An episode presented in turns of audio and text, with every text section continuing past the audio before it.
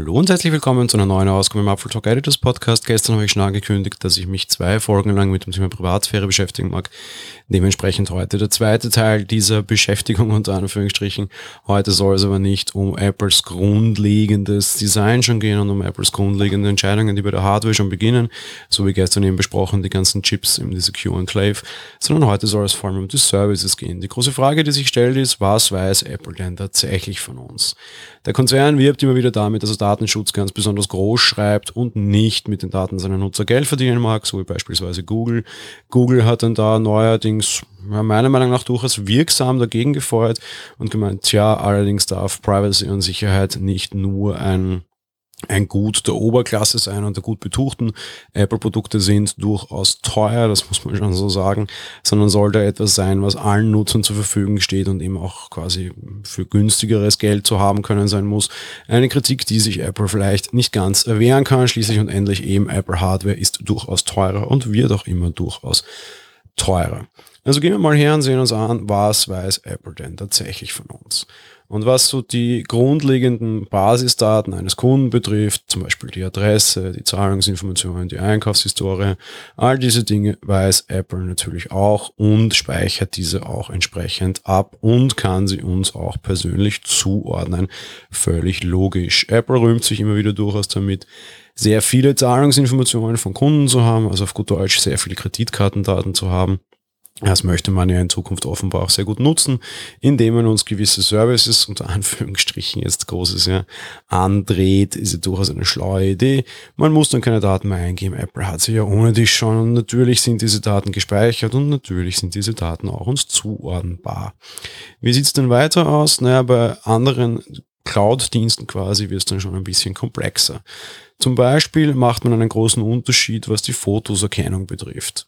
Ja, auch Apple analysiert unsere Fotos, das passiert aber vor allem auf den Geräten.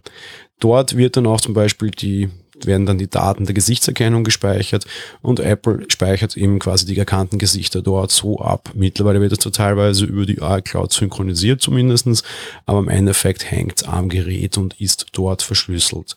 Apple selbst gibt an, dass man das nicht zu Trainingszwecken nutzt.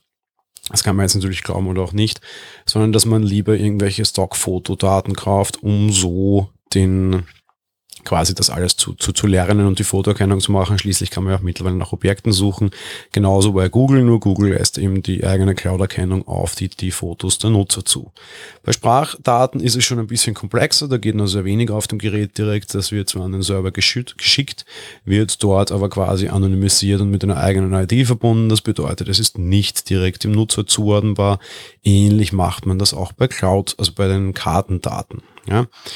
Da ist natürlich jetzt die große Frage auch wieder, na klar, Siri muss lernen, wie lernt Siri? Und da gibt Apple recht überraschend und durchaus interessant an, dass man sehr wohl auf Sprachdaten zugreift, aber eben nicht auf die unter Anführungsstrichen intimen Daten, die Nutzer nicht absichtlich ins Netz stellen wollen, sondern durchaus auf Sprachmaterial, das da ist. Da bedient man sich zum Beispiel angeblich bei Podcasts. Podcasts, klar, die werden im iTunes Store das veröffentlicht. Apple hat quasi die Links zu diesen Sprachdateien, auch wenn sie sie nicht selbst hosten und hat da natürlich öffentlich zugängliche Sprachmaterial Material, anhand dessen man Siri trainieren kann. Jetzt ein kleiner, leider kann ich mir nicht ganz verkneifen, Seitenhieb. Naja, auf der einen Seite müsste man allerdings sagen, Siri müsste auch schon lange Österreichisch können. Vielleicht lernt man von diesem Podcast hier nicht.